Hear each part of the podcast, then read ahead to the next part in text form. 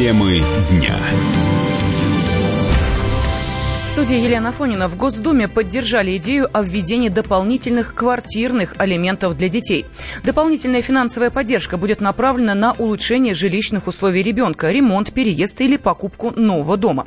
Как рассказала первый зампред Комитета по вопросам семьи, женщин и детей Ольга Окунева, после развода оба родителя должны нести ответственность за условия проживания несовершеннолетних ответственность за будущее ребенка должны нести оба родителя, ребенок должен проживать в условиях, которые необходимы для того, чтобы ребенок имел полноценное развитие. Если семья еще до развода родителей решили улучшить жилищные условия, а потом все долги останутся за кем-то одним из родителей, то, безусловно, должны участвовать оба родителя в том, чтобы гасить эти долги. Понятно, что решение будет приниматься судом, суммы, которыми семья или второй родитель сможет участвовать в решении жилищного вопроса для ребенка, она будет устанавливаться судом и с учетом того, какие условия, какая заработная плата в той семье, ну или каких-то иных обстоятельств. Государство должно защитить право ребенка на его жилплощадь, на то, чтобы он мог иметь свое пространство и жить в комфортных условиях. Ранее Министерство юстиции выступило с предложением ввести дополнительный вид алиментов для решения квартирного вопроса ребенка ребенка. Здоровая пища может исчезнуть с прилавков магазинов из-за вступления в силу закона об органической продукции.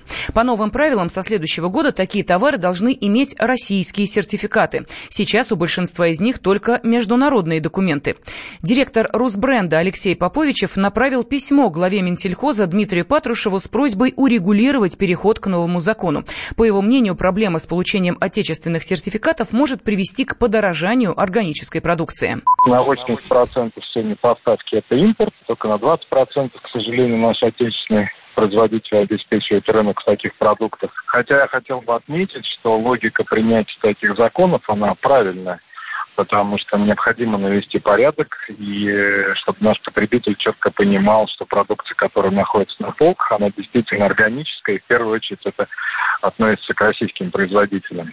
Проблема в том, что на сегодняшний момент у нас есть только а, одна компания, которая имеет возможность такие сертификаты выдавать. И если сейчас все к ней обратятся, она просто не успеет эти сертификаты выдать. Возможно, и переупаковать всю продукцию, но это будет, к сожалению, дорого. Если мы говорим про органическую продукцию, то в первую очередь это продукция растительного животного происхождения, при производстве которой не используются различные химические препараты, средства защиты животных, и эта продукция используется в том числе для приготовления готовых продуктов питания. От овощей и фруктов до какой-то готовой продукции. Цена, она может измениться только в том случае, если у нас не будет найдено решение эти переходные периоды, то, естественно, начиная с 1 января э, 2020 года у нас резко сократится ассортимент такой продукции, то есть вырастет конкуренция, а вы знаете, когда есть нехватка продукции, низкая конкуренция, то может и вырасти цена за счет монополизации рынка.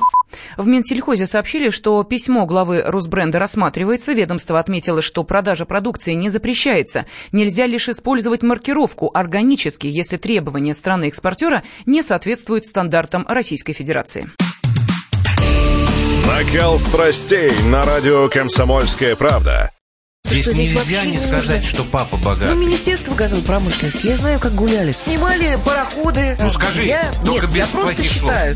Если у нас такая история, что даже безобидное детское песенное шоу вкладывает кирпичик в создание революционной ситуации, ну, все Взяли встало в один и- ряд вот и с этим плюнули просто в лицо. совершенно.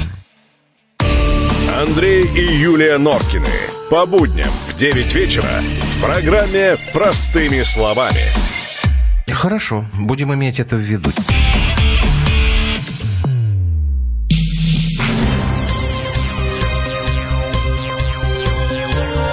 Темы дня. Студии Елена Фонина. На Россию обрушатся первые заморозки. В ночь на четверг в некоторых регионах европейской части страны температура опустится до минусовых значений, рассказал начальник отдела краткосрочных прогнозов погоды и опасных явлений гидромедцентра Александр Голубев. Погода в Москве и Подмосковье в ближайшую неделю, можно сказать, даже дней 8-10, будет определять область повышенного атмосферного давления. Наиболее холодная ночь, ну, относительно холодная, конечно, в московском регионе ожидается на четверг. Тогда у нас прогнозируется небольшая облачность, без осадков. Температура в Москве всего лишь 5-7 градусов тепла. В центре, правда, теплее, 9-11. А по области 3-8 местами, возможно, до нуля. Ну, до нуля это кратковременное, конечно, такое понижение в течение ночи ближе к утру, предрассветные часы. И, скорее всего, это либо северо-запад, район Истры, Волоколамский, и восток, это вот район Павловский Посад и Червости. Ветер слабый. В последующие дни температура постепенно начнет расти, и к концу недели и к началу вот нового учебного года ожидается 10-15 градусов ночи, а днем 2 сентября 22-26 градусов, ветер переменный. Что касается остальных регионов, то в ближайшие дни заморозки прогнозируются в Архангельской области до минус 1, а также в республике Коми в ближайшие ночи до минус 3 градусов.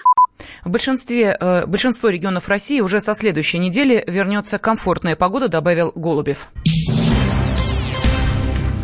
Минпросвещение разработало правила поведения педагогов в соцсетях. Ведомство призвало учителей воздержаться от публикации в интернете материалов порнографического характера, пропагандировать самоубийство и употребление наркотиков, а также ругаться матом. Как рассказал первый зампред Комитета Госдумы по образованию и науке Олег Смолин, педагог должен сам контролировать свои соцсети, руководствуясь профессиональной этикой, а не следовать своду правил. Мое глубокое убеждение заключается в том, что отношения в образовании – это отношения по преимуществу. Не формально юридические, а личностно-психологические. Поэтому, мне кажется, когда мы пытаемся зарегулировать все отношения в образовании правом, мы вольно или невольно живую душу образования омертвляем, если не убиваем. А возможно, наши коллеги из Министерства просвещения как раз руководствовались интересами защиты учителя, поэтому они прописали в этих правилах то, чего и так никто делать не должен. Порнография порнография, призывы к насилию, самоубийство или мат – это вещи и без того для любого человека, которые должны находиться под э, запретом в соцсетях. Хорошо, что там нет каких-то других позиций. А вообще, мое глубокое убеждение, что учитель – человек с высшим образованием и с определенным чувством ответственности. По-хорошему, он сам должен знать, чего можно, а чего нельзя. И я думаю, что уважающий себя учитель и без Министерства просвещения будет правильно вести себя в социальных сетях. Напомню, весной 2019 года на всю страну прогремел скандал с увольнением учителя русского языка из Барнаула Татьяны Кувшинниковой. Она лишилась работы из-за якобы откровенных фото. Занимаясь моржеванием, женщина выложила снимки в платье с бретельками и в закрытом купальнике. Коллегу поддержали тысячи учителей по всей стране. Они выкладывали снимки в купальниках из тренажерных залов, из отпуска с хэштегом «Учителя тоже люди». После этого Министерство просвещения пообещало разработать правила поведения учителей в соцсетях. Радио как книга. Развивает воображение. Но для тех, кто хочет больше, мы ведем свой YouTube-канал. Все эфиры, трансляции, именитые гости, крутые спикеры, громкие заявления и провокации. Бурная жизнь прямо из студии. Радио «Комсомольская правда». Надо и сто раз услышать, и один раз увидеть.